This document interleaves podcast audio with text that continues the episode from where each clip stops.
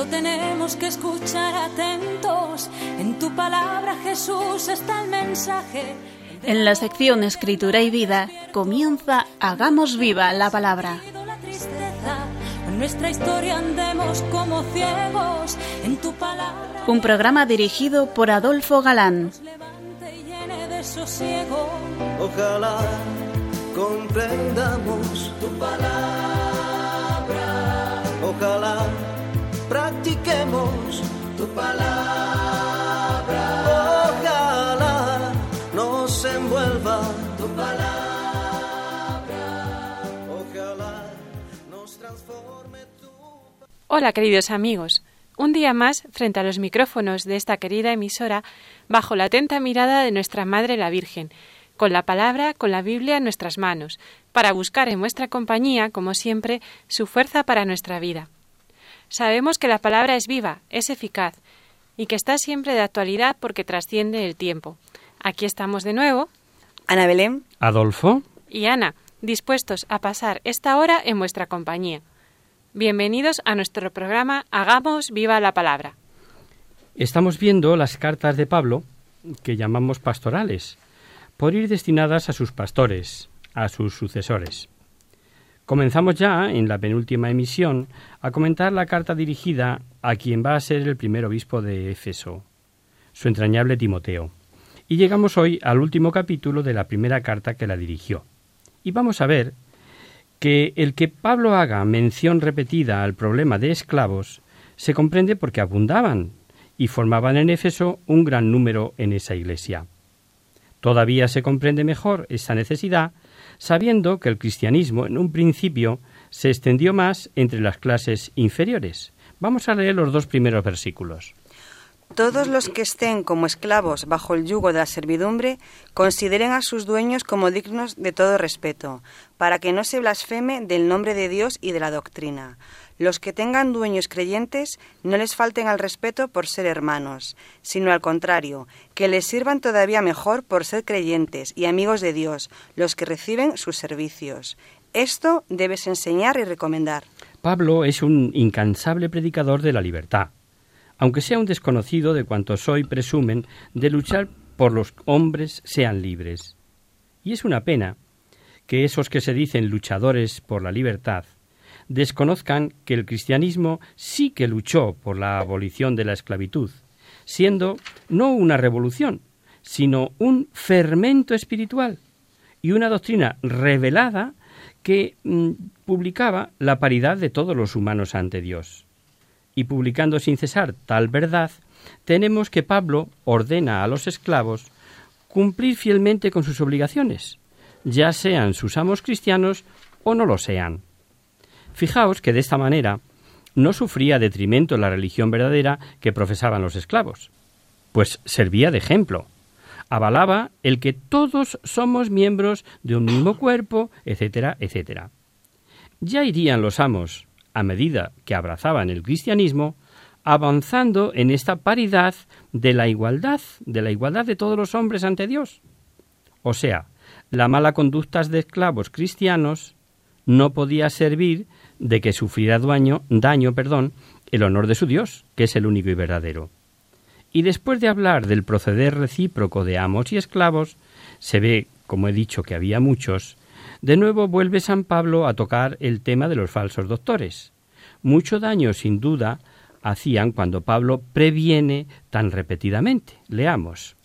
Si alguno enseña otra cosa y no se atiene a las sanas palabras de nuestro Señor Jesucristo y a la doctrina que es conforme a la piedad, está cegado por el orgullo y no sabe nada, sino que padece la enfermedad de las disputas y contiendas de palabras, de donde proceden las envidias, discordias, malidecencias, sospechas malignas, discusiones sin fin propias de gentes que tienen la inteligencia corrompida, que están privados de la verdad y que piensan que la piedad es un negocio. Lo que acabamos de escuchar eh, no tiene desperdicio, ¿eh? Porque sabemos que el orgullo, como apunta San Pablo, desvaría en disputas, dice el texto, y en vanidades donde nacen las envidias y convierten la religión en materia de lucro. Y tengamos en cuenta que al decir lucro, no siempre hay que pensar en lo económico, en dineros. También entran otros lucros, las ansias de poder, solapado muchas veces, ansiamos manejar a colaboradores y demás hermanos a quienes he de servir. A todos os suena eso de mis niños, hablando de sus catequizandos, o de mis emigrantes en un despacho de acogida de cáritas. En fin, tantas situaciones en los que el poder ciega. Ansias también de fama, de inteligencia superior, eh, de ser reconocido, que bien lo hace fulanito, etcétera, etcétera. Todo esto hemos de tener en cuenta los cristianos de siempre, pero hoy más que nunca, por la cantidad de teólogos sin carné, según bien los definía don Salvador Muñoz Iglesias, pero sigamos escuchando las acertadas palabras que dirige Pablo a Timoteo. Y ciertamente es un gran, es un gran negocio la piedad, con tal de que se contente con lo que tiene, porque nosotros no hemos traído nada al mundo y nada podemos llevarnos de él. Mientras tengamos comida y vestido, estemos contentos con eso. Gran lucro de piedad contentarnos con lo que tengamos. La piedad es una gran ganancia porque es útil, no sólo para la vida presente, sino para la futura. Y como allí no vale el dinero, el lucro que se obtiene es poseer a Dios, que es fuente de todo bien, como dice el Evangelio. El versículo siguiente sería pecado mm, comentarlo. Nada trajimos al mundo y nada podemos llevarnos de él. Pero si sobra todo comentario, nos vais a permitir llamar vuestra atención, queridos oyentes, sobre un detalle.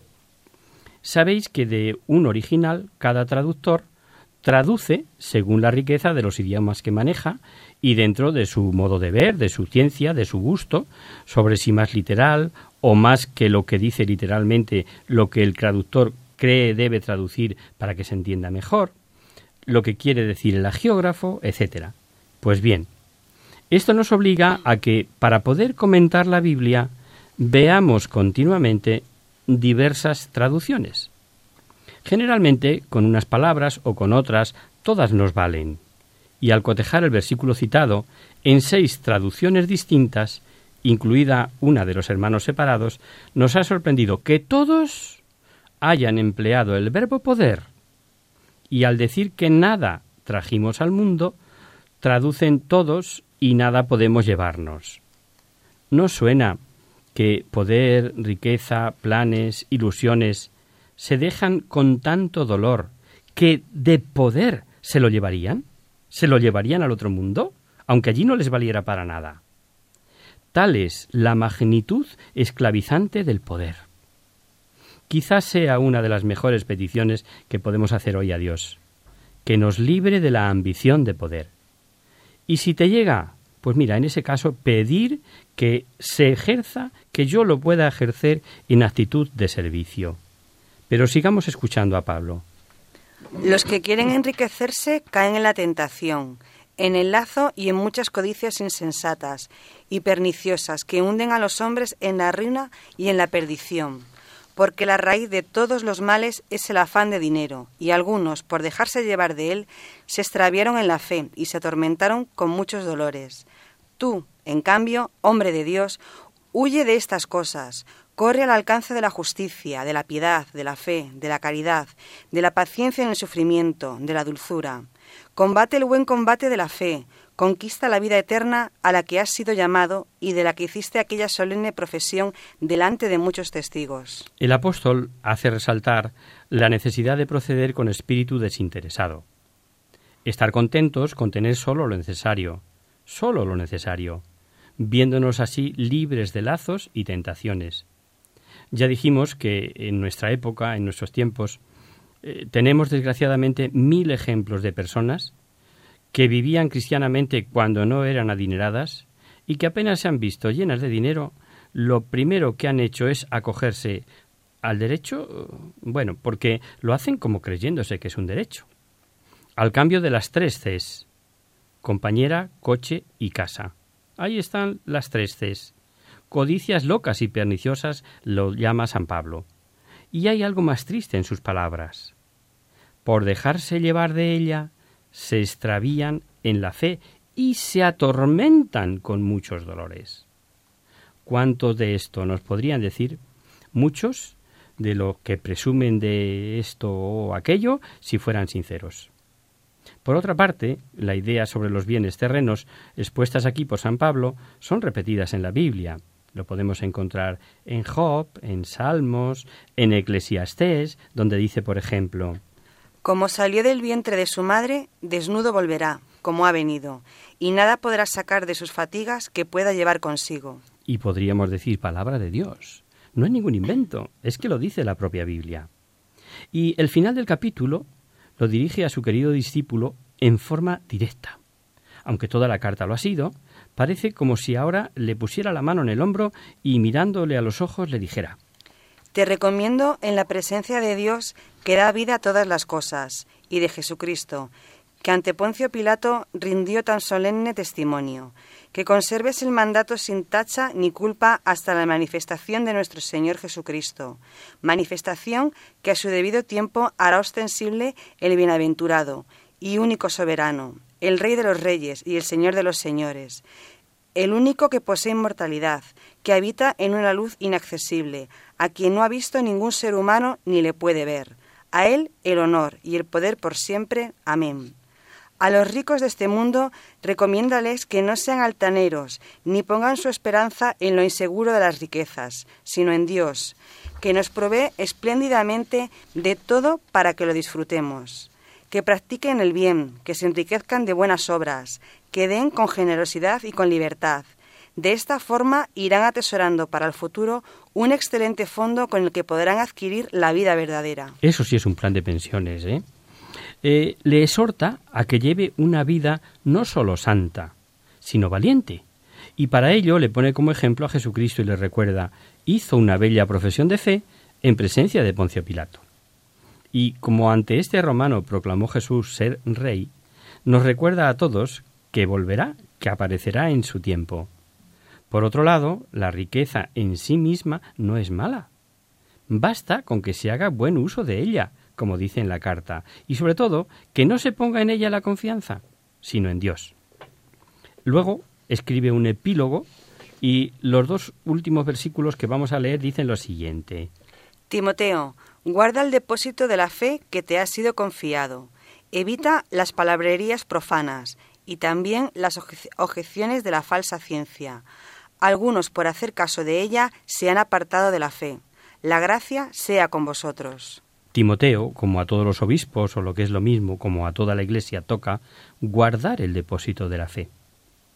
Durante los 21 siglos de, de Iglesia no han faltado ni doctores listorros ni otros doctores interesados en intentar que la Iglesia diga lo que ellos quisieran. Y tampoco han faltado posesos odiadores que han pretendido romper ese tesoro que ha ido pasando de generación en generación necios que no han comprendido que es el Espíritu Santo, el que por un lado defiende la tradición y por otro el que inspira a la Iglesia para la recta interpretación de la palabra de Dios de la que es depositaria.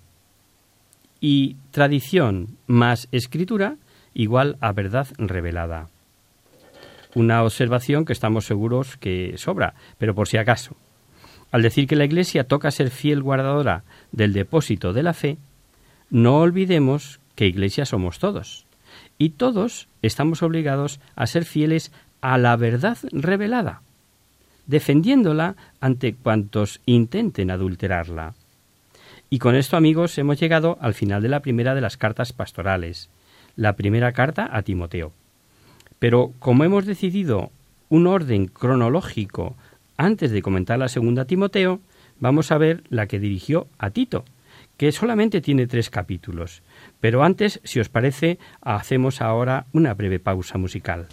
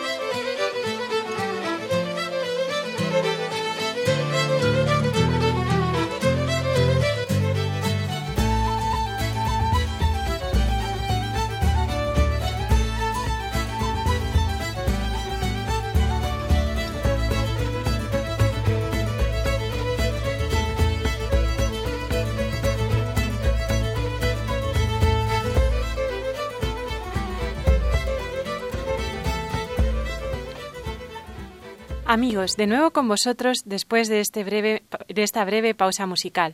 Os recordamos, queridos oyentes, que sintonizáis el programa Hagamos viva la palabra y siguiendo el curso de las cartas de San Pablo, terminada la primera a Timoteo, empezamos a ver la dirigida a Tito. Efectivamente. Y la abordamos siguiendo el orden en que se escribieron, como os decíamos, ¿no? Eh, un orden cronológico. Eh, dejaremos para más adelante la segunda que escribió a Timoteo. ¿Qué sabemos de Tito? Pues que acompañó a Pablo cuando el concilio de Jerusalén, que era de origen gentil, y lo sabemos no por el libro de los Hechos de los Apóstoles, que relata el concilio, sino por otra carta de Pablo, la que dirigió a los Gálatas. ¿Recordamos el pasaje? Luego, al cabo de catorce años, subí nuevamente a Jerusalén con Bernabé, llevando conmigo también a Tito. Subí movido por una revelación y les expuse el Evangelio que proclamó entre los gentiles, tomando aparte a los notables, para saber si corría o había corrido en vano. Pues, pues bien, ni siquiera Tito, que estaba conmigo, con ser griego, fue obligado a circuncidarse. También sabemos que era de toda confianza de Pablo, que le envió con misiones delicadas, por ejemplo, en Corinto, en la iglesia de Corinto, y de él dice Gracias sean dadas a Dios, que pone en el corazón de Tito el mismo interés por vosotros, pues aceptó mi ruego, y más solícito que nunca, por propia iniciativa fue donde vosotros. En el versículo 5 del capítulo primero de la carta que vamos a leer, vemos que Pablo le dice, te dejé en Creta. Y luego veremos que le dejó para regir la comunidad y que tenía la plenitud de poderes, ya que le dice que él ordene a presbíteros. No es extraño, por lo tanto, que la tradición eclesiástica le haya considerado como el primer obispo de Creta, esa isla del Mediterráneo que sigue, curiosamente, llamándose hoy exactamente igual. Salvo diferencia de personas y lugares, el motivo de la carta es el mismo que el que tuvo para escribir a Timoteo. Los dos son obispos muy queridos de Pablo y a los dos da consejos para el buen ejercicio de su ministerio y a los dos le previene sobre los peligros de falsos doctores, etc. Tiene un carácter particular para con su genuino hijo, pero también oficial en vista de las medidas que ha de, que ha de tomar contra los agitadores cretenses. Se calcula que fue escrita después de la primera cautividad de Pablo en Roma, ya que antes no parece que hubiera sido evangelizada Creta. Y comenzamos leyéndola. Pablo, siervo de Dios, apóstol de Jesucristo, para llevar a los escogidos de Dios a la fe y al pleno conocimiento de la verdad que es conforme a la piedad, con la esperanza de vida eterna prometida desde toda la eternidad por Dios que no miente, y que en el tiempo oportuno ha manifestado su palabra, por la predicación a mí encomendada según el mandato de Dios nuestro Salvador. A Tito, verdadero Hijo según la fe común. Gracias y paz de parte de Dios Padre y de Cristo Jesús, nuestro Salvador. El saludo es más amplio de los que ya conocemos, de los que ya llevamos vistos, y dirigido muy personalmente a Tito. Es muy posible que Pablo quisiera con ello, amén de su autoridad, dar realce a la de Tito, Así impresionaría más a los falsos doctores de Creta. Emplea por primera vez el término siervo de Dios, otras veces ha empleado siervo de Jesucristo, de Dios o de Jesucristo. El término siervo era deprimente y en el mundo grecorromano no se concebía usarlo para el servicio divino. San Pablo lo tomó sin duda del uso bíblico. Dios escoge a algunos hombres para que le sirvan de manera especial, como se sirvió de Moisés o de los profetas. La expresión conforme a la fe y al conocimiento de la verdad se ajusta a la piedad, nos está diciendo eh, que no se trata de una verdad meramente especulativa, sino que está ordenada a hacer que los hombres den a Dios el culto debido y con ello conseguir la vida eterna. El motivo de haberte dejado en Creta fue para que acabaras de organizar lo que faltaba y establecieras presbíteros en cada ciudad, como yo te ordené. El candidato debe ser irreprochable, casado una sola vez, cuyos hijos sean creyentes, no tachados de libertinaje ni de rebeldía. Porque el episcopo, como administrador de Dios, debe ser irreprochable, no arrogante, no colérico, no bebedor, no violento, no dado a negocios sucios, sino hospitalario, amigo del bien, sensato, justo, piadoso, dueño de sí, que esté adherido a la palabra fiel, conforme a la enseñanza, para que sea capaz de exhortar con la sana doctrina y refutar a los que contradicen. Se deduce que tras la liberación de su primera cautividad de Roma, Pablo debió evangelizar la isla de Creta. No debió estar allí mucho tiempo y dejó a Tito encargado de acabar de ordenar lo que faltaba, ¿no? Se ve la importancia de contar con almas consagradas, con ministros, y por ello le encarga que vaya ordenando presbíteros por las ciudades. Ya hablamos de que por aquel entonces eran los términos obispo y presbítero sinónimos. Y aquí lo vemos ya que dice primero presbíteros y al decir las cualidades que debe tener dice porque es preciso que el obispo, o sea, el episcopo, sea irreprensible, etcétera, etcétera, cuando acaba de designarlo como presbítero. Estos ordenados eran los que habían de llevar la pastoral de las comunidades y desarrollar la atención espiritual de las almas, por lo que Pablo le advierte que haga una cuidadosa selección, que gocen de unas cualidades y virtudes semejantes a las que dijo a Timoteo. También quedó comentado lo de marido de una sola mujer en la emisión anterior. Y lo único que vemos falta es que a Timoteo le añadía que el elegido no fuese novato, que no fuese neófito. Tal vez porque en Creta, comunidad recién fundada, no había las posibilidades de elección que sí había en Éfeso cuando aconsejaba a Timoteo. Es permanente la preocupación de Pablo sobre eso de poseer la sana doctrina, para Pablo es condición importante que ha de tener todo presbítero y fuerza necesaria para tapar la boca, dice, a esos charlatanes y embaucadores que engañan y buscan ganancias y lo que es peor, destruyen la paz. Escuchemos.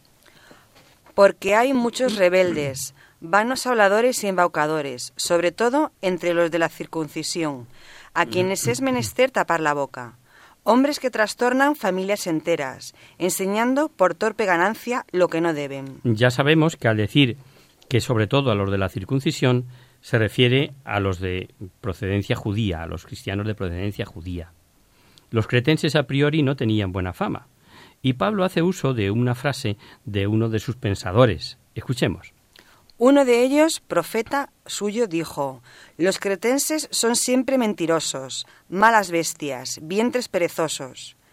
Este testimonio es verdadero, por tanto, repréndeles severamente, a fin de que conserven sana la fe, y no den oídos a fábulas judaicas, ni a mandamientos de hombres que se apartan de la verdad.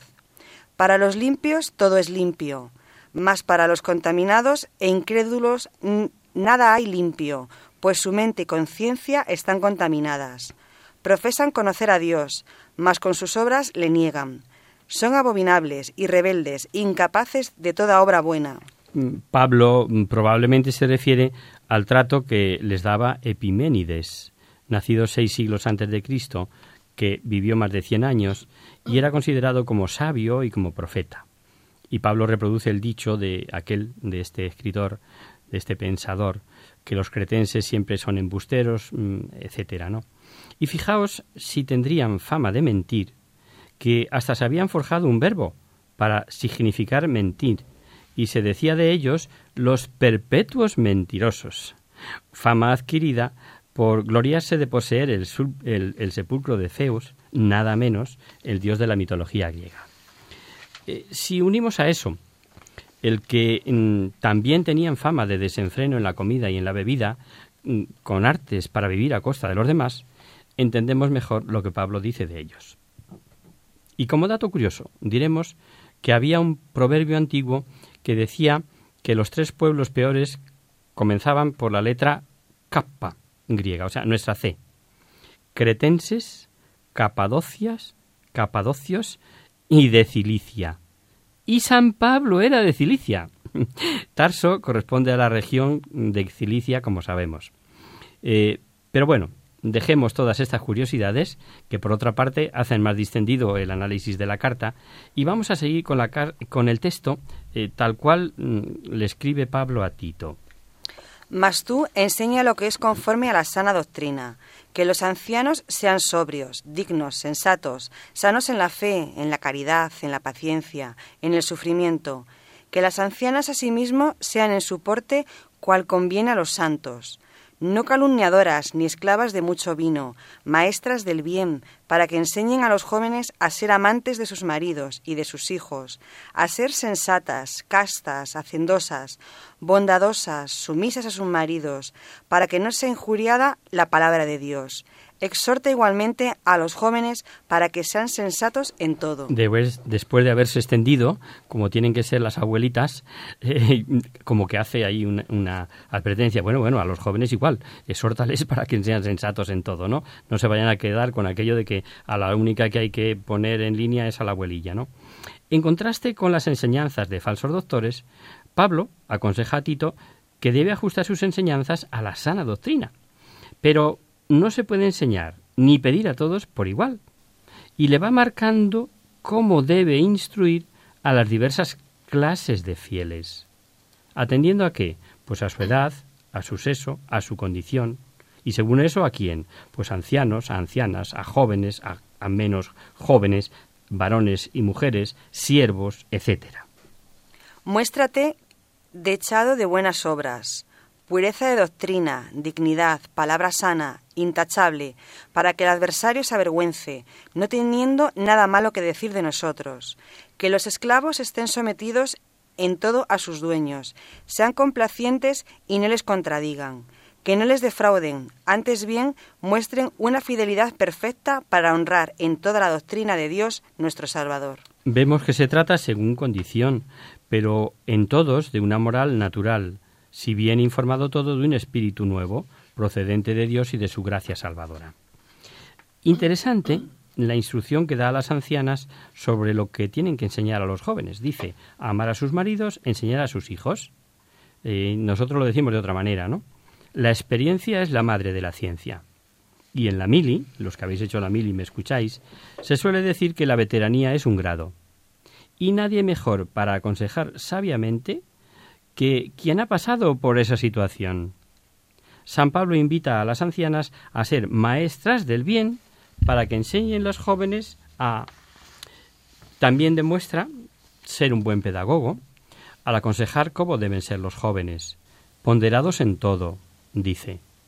Eh, virtud eh, capaz de tener mesura y ponderación en todas las ocasiones, con dominios de sí mismo, sin condescender a los impulsos juveniles, si pudiéramos educar así a nuestros jóvenes de hoy, desde luego no llegaría por el ejemplo, eh, porque en ocasiones hasta los malos ejemplos les han llevado donde han llegado. El problema del alcohol en los jóvenes, a lo que ha llegado ya, por enumerar solamente uno de los innumerables peligros a los que están expuestos. Los consejos para siervos son los mismos que vimos en la carta primera a Timoteo. Se refiere obviamente a esclavos, que lo habéis entendido enseguida, que han abrazado la fe cristiana. Seguimos leyendo. Porque se ha manifestado la gracia salvadora de Dios a todos los hombres, que nos enseña a que renunciando a la impiedad y a las pasiones mundanas, vivamos con sensatez, justicia y piedad en el siglo presente, aguardando la feliz esperanza y la manifestación de la gloria del gran Dios y Salvador nuestro Jesucristo, nuestro Jesucristo el cual se entregó por nosotros a fin de rescatarnos de toda iniqui- inequidad y purificar para sí un pueblo que fuese suyo, fervoroso en buenas obras. Así has de enseñar, exhortar y reprender con toda autoridad, que nadie te desprecie. En estos versículos vemos el fundamento dogmático de las exigencias citadas. Las virtudes mm, pedidas tienen por fundamento Cristo. Con su venida nos ha hecho visible la voluntad de Dios de salvar a todos los hombres y para salvarnos de cómo debemos vivir. El trabajo vale la pena, pues esperamos la bienaventurada esperanza y la aparición gloriosa del gran Dios y Salvador nuestro, Cristo Jesús, que se entregó por nosotros. La verdad revelada de que se entregó por nosotros para adquirirse un pueblo santo es citada más que repetida en el Nuevo Testamento. Dejamos por hoy nuestro análisis y en este punto, queridos amigos, donde lo retomaremos si Dios quiere el próximo día.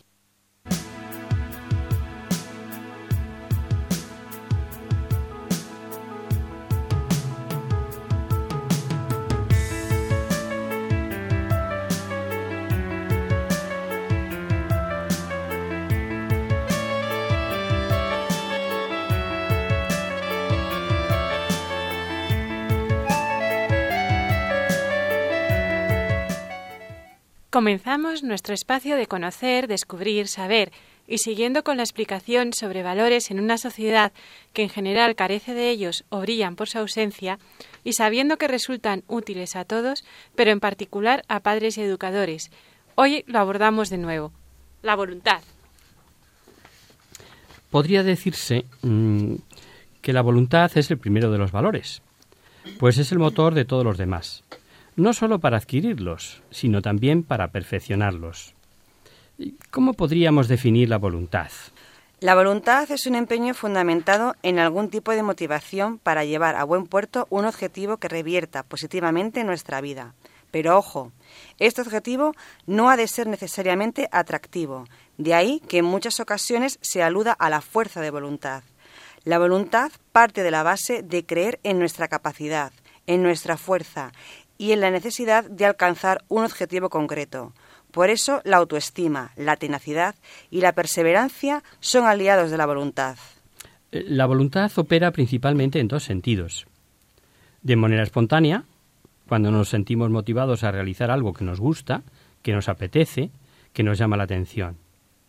Y de manera consciente, es decir, cada vez que debemos esforzarnos por alguna cosa, venciendo el cansancio, la pereza, yo qué sé, ¿no? De este modo es como se ejercita realmente la voluntad, cuando nos decidimos a actuar contando con los inconvenientes. En la vida cotidiana seguro que a todos os ha ocurrido alguna vez. Empezamos una nueva actividad con muchas ganas y al poco tiempo se convierte en un reto o en un desafío por los obstáculos que nos encontramos en el camino o porque la novedad antes o después deja de serlo para convertirse en cotidianidad y monotonía. Entonces tenemos que elegir, ¿abandonamos o continuamos con esa actividad? Aquí es donde entra en juego la fuerza de voluntad y el sacrificio. Si realmente queremos conseguir nuestro objetivo, tendremos que vencer las dificultades y a veces renunciar a cosas. La voluntad se demuestra actuando. No es suficiente tener buenos propósitos. Ya dice el refrán que obras son amores y no buenas razones. Pero ponerse en marcha cuesta, sobre todo si no se está acostumbrado, si no se tiene una autodisciplina para hacer lo que se debe y no lo que apetece. La pereza y la comodidad son sus dos grandes enemigos. Así la falta de voluntad se pone en evidencia, por ejemplo, cuando retrasamos el inicio de una tarea o de una labor, o cuando abordamos las actividades que son más fáciles, en primer lugar, en lugar de las más importantes y urgentes, o cuando esperamos a tener el ánimo suficiente para actuar. Seguro que más de uno nos sentimos identificados con estos ejemplos, pero no hay que desanimarse, porque la voluntad puede ejercitarse. Cada reto, cada dificultad, Cada situación que requiere un esfuerzo es una magnífica oportunidad para robustecerla. La falta de voluntad, a la larga, se traduce en falta de carácter, irresponsabilidad, inconstancia.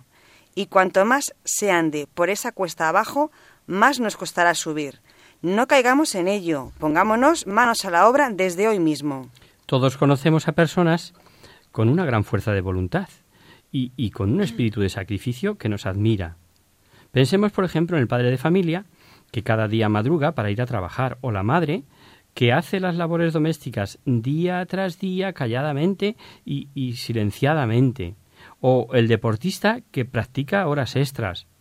Cada uno de ellos lucha diariamente por cumplir y perfeccionar su quehacer cotidiano, con constancia y perseverancia.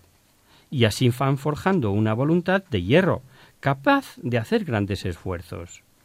Aunque en la historia ha habido personajes con una fuerza de voluntad a prueba de bombas que se han enfrentado a situaciones muy duras, la voluntad se fortalece en las pequeñas cosas de la vida cotidiana, en todo aquello que nos cuesta trabajo, aunque sea poco importante, pues es la voluntad la que reviste de importancia todo aquello que nos proponemos, o como decía el filósofo Séneca, la voluntad es la que da valor a las cosas pequeñas.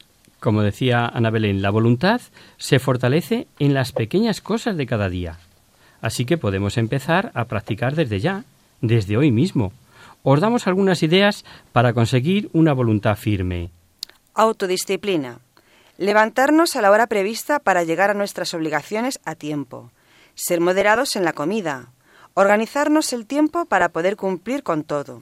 Y sobre todo, hacer lo que debemos, aunque no siempre sea lo que nos apetezca. Afán de superación, manteniendo la casa o el lugar de trabajo ordenado, por ejemplo, fijándonos en los detalles y aprendiendo de los horrores, esforzándonos por ofrecer un trabajo perfecto y no simplemente pasable, Hacer algo por los demás, por ejemplo, ayudar en casa, sin buscar excusas como el cansancio o la falta de tiempo. Y como hacemos siempre, cuando hablamos de valores y si podemos, pues lo ilustramos con un cuentecillo. Aquí hemos escogido, eh, es el de Uga la tortuga. Caramba, todo me sale mal, se lamentaba constantemente Uga la tortuga. Y es que no era para menos. Siempre llegaba tarde, era la última en acabar sus tareas, casi nunca conseguía premios a la rapidez y para colmo era una dormilona. Esto tiene que cambiar, se propuso un buen día, harta de que sus compañeros del bosque le recriminaran por su poco esfuerzo al realizar sus tareas. Y es que Uga había optado por no intentar siquiera realizar actividades tan sencillas como amontonar hojitas secas caídas de los árboles en otoño o quitar piedrecitas del camino hacia la charca donde chapoteaban los calurosos días de verano. ¿Para qué preocuparme en hacer un trabajo que luego acaban haciendo mis compañeros? Mejor es dedicarme a jugar y a descansar. No es una gran idea, dijo una hormiguita. Lo que verdaderamente cuenta no es hacer el trabajo en un tiempo récord. Lo importante es acabarlo, realizarlo lo mejor que sabes, pues siempre te quedará la recompensa de haberlo conseguido. No todos los trabajos necesitan de obreros rápidos. Hay labores que requieren tiempo y esfuerzo. Si no lo intentas nunca, sabrás lo que eres capaz de hacer y siempre te quedarás con la duda de si lo hubieras logrado si te hubieras puesto ello alguna vez. Por eso es mejor intentarlo y por eso es mejor intentarlo y no conseguirlo que no probar y vivir con la duda. La constancia y la perseverancia son buenas aliadas para conseguir lo que nos proponemos. Por ello, yo te aconsejo que lo intentes. Te sorprenderás al comprobar de lo que eres capaz. Caramba, hormiguita, me has tocado la fibra, admitió la tortuga. Esto es lo que yo necesitaba. Alguien que me ayudara a comprender el valor del esfuerzo. Te prometo que lo intentaré. Pasaron unos días y Uga la tortuga se esforzaba en sus quehaceres. Se sentía feliz, pues cada día conseguía un poquito de lo que se proponía. He encontrado mi felicidad, gritaba a los cuatro vientos. Lo que importa no es marcarse grandes e imposibles metas, sino acabar todas las pequeñas tareas que contribuyen a lograr grandes fines. Pues ya sabéis, queridos oyentes, a aplicarse el cuento. Para alcanzar un gran meta es mejor dividirla en varias metas más pequeñas y así, paso a paso, conseguiremos una voluntad de hierro. Pero recordad que ningún valor puede cultivarse sin esfuerzo y sin constancia. Y para acabar, una frase, esta vez de Einstein. Hay una fuerza motriz más poderosa que el vapor, la electricidad y la energía atómica, la voluntad. Y hasta aquí, queridos amigos, el programa de hoy. Os dejamos con nuestra sintonía y os recordamos que si queréis dirigiros al programa para cualquier duda, aclaración o sugerencia, participando en el espacio de conocer, descubrir, saber, estamos a vuestra total disposición y encantados de atenderos en la siguiente dirección. Radio María, Paseo Lanceros número 2, primera planta 28024 de Madrid. O bien, si lo preferís, al correo electrónico hagamos viva la palabra arroba radiomaria.es. El próximo miércoles, como sabéis, está el programa que alterna con nosotros, La Tierra Prometida. Por tanto, nosotros nos encontraremos de nuevo dentro de 15 días, si Dios quiere. Con un programa la mar de interesante. Veremos el final de la carta a Tito y los extraordinarios consejos y recomendaciones que hace a quien sería el primer obispo de Creta. Y nos asomaremos al testamento de Pablo, como se considera la segunda carta a Timoteo. Hasta el próximo día, amigos. Hasta el próximo día. Hasta el próximo día, amigos.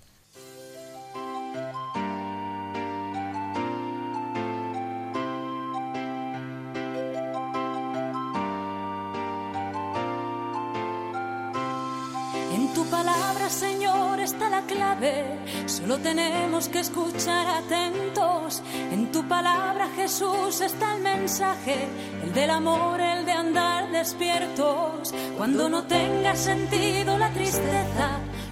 Finaliza así en Radio María, Hagamos viva la palabra, un espacio que ha dirigido Adolfo Galán. Ojalá comprendamos tu palabra.